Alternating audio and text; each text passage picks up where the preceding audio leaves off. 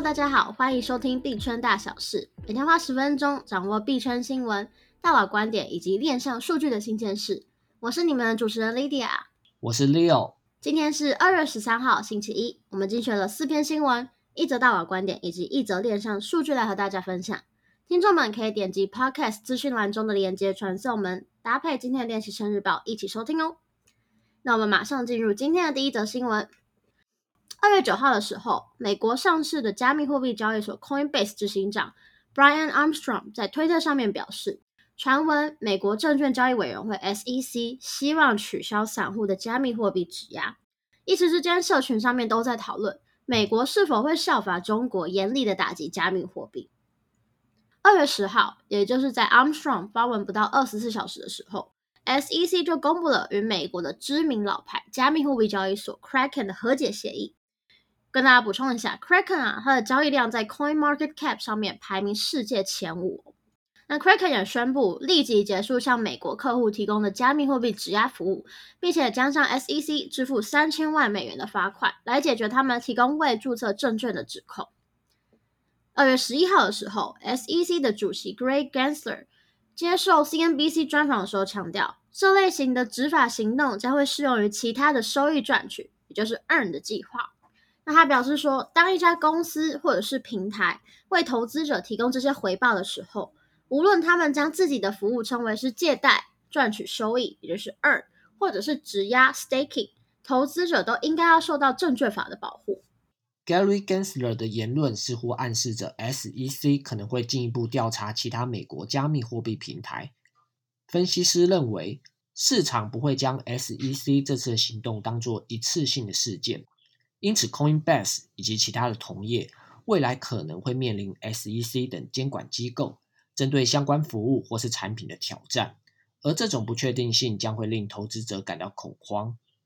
如果各大交易所都把质押，也就是 staking 的服务给取消掉了，变成说使用者得自己学会操作他们的冷钱包或是热钱包，自己去链上质押。虽然技术性的门槛变得比较高，可是长远来说未必是一件坏事哦。因为他们也透过这个机会学到如何保管自己的私钥，自己保管自己的钱。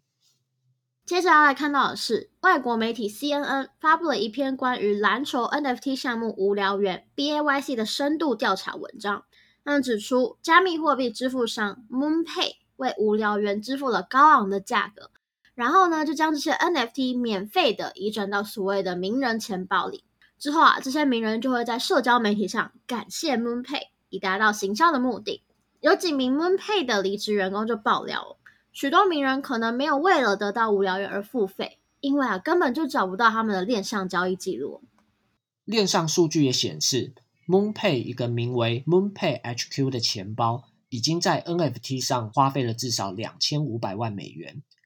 其中有六十 percent，大约是一千五百万美元花费在无聊猿上。就有律师声称。无聊猿的母公司 Yuga Labs 因为推广其 NFT 项目，以某种形式赞助了名人，但是他们却没有揭露这笔费用。与此同时，身为美国流行天后马丹娜经纪人，同时也是 MoonPay 还有 Yuga Labs 投资者的 Orsiri 却否认了这项指控。他说他为了他的无聊猿支付了全额的费用，马丹娜也是。所以帮大家总结一下。这则指控是说，MoonPay 还有 Yuga Labs 负责出钱，然后由 MoonPay 去买无聊猿送给名人，然后这些名人营造出他们是透过 MoonPay 服务自己帮自己购买 NFT，然后顺便感谢一下 MoonPay，帮 MoonPay 做个曝光，也帮无聊猿 NFT 的形象做一个拉抬。但这笔应该要算是广告费用的花费却没有被揭露，是隐藏起来的哦。接着是南美洲历史最悠久的巴西国有银行，那近日宣布将会支援加密货币纳税。透过区块链新创公司 Bitfiy 的协助，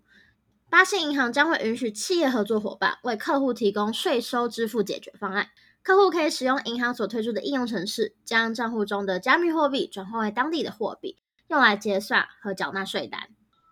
巴西央行于二零二零年年底推出了即时数位支付服务，叫做 Pix。一直是数位支付创新的领导者，并且于去年通过了新的加密货币友好法案，目前巴西央行正在测试计划于明年所要发行的数位货币。关于巴西加密友好法案的部分，简单的说就是认可比特币的价值在巴西当地可以作为支付手段或是投资用的资产。详情可以点击日报中的超链接，会连到去年十二月二十四号的相关新闻哦。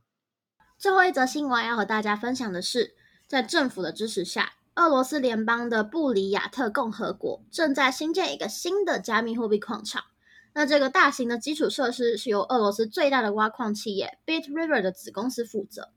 这个建案造价大约是九亿卢布，相当于一千两百三十万美元，可以容纳三万台矿机。计划将会在二零二三年的上半年启动。它的总装置容量是一百 Megawatt，专门用在加密货币挖矿，预计将会创造一百个就业机会。一百个 megawatt 是什么样的概念呢？这边我引用一个网络上查到的报道，报道中说，美国电动车大厂特斯拉已经在美国德州南部的一个小镇叫做安格尔顿建造一个巨大的电池，这个电池的总装置容量刚好就是一百 megawatt。报道中描述，一百 megawatt 可以支持在炎热的夏天为小镇两万户家庭提供电力。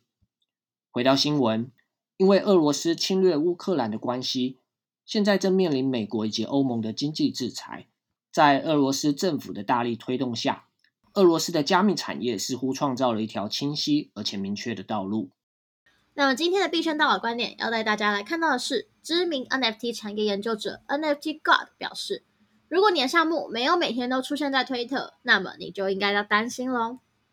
NFT God 就认为。NFT 的项目不该只是默默的耕耘，这个策略只有在二零二一年是有效的。二零二三年是项目方应该要好好去建立社群的一年，而社群应该要是由上而下的凝聚。那他也说，如果你正在投资的项目方，他们的创办人或是执行长并没有每天发推文，或是至少出现在任何一个社群里面，那就是应该担心的时候喽。确实，一个运作良好的 Web 三社群。用户应该是能够可以和项目方直接互动的，不应该只是上对下的哦，不应该只是满足于单方面投放产品或服务的开发进度，这样子就好了哦，而是要去营造一种双向交流的管道。最后则是今天的链上数据分析，根据狗狗币 Doge 的链上数据追踪团队 Dogecoin Well Alert 表示。目前，美国知名独角兽网络券商 Robinhood 的托管钱包地址内持有三百四十七亿枚狗狗币，大约是二十八点三亿美元，一共占狗狗币总流通供应量的二十五 percent。有趣的是，目前推特新上线可供查看加密货币价格的 Cash Tag 功能，服务的提供商正是 Robinhood。虽然 Robinhood 的执行长澄清，并没有和推特有新的合作计划。但是他们的托管钱包里面持有这么多狗狗币，马斯克最喜爱的狗狗币，不免让社群猜想 Robinhood 与推特合作，添加支付功能的可能性，而成为了媒体关注的焦点。OK，那我们今天的币圈大小事节目就到这边啦。除了以上提过的新闻，今天的练习生日报还有提到了三箭资本创办人 Suru 正式推出债权交易所，叫做 Open Exchange。另一则消息是，富比士二零二三年区块链五十强企业榜单，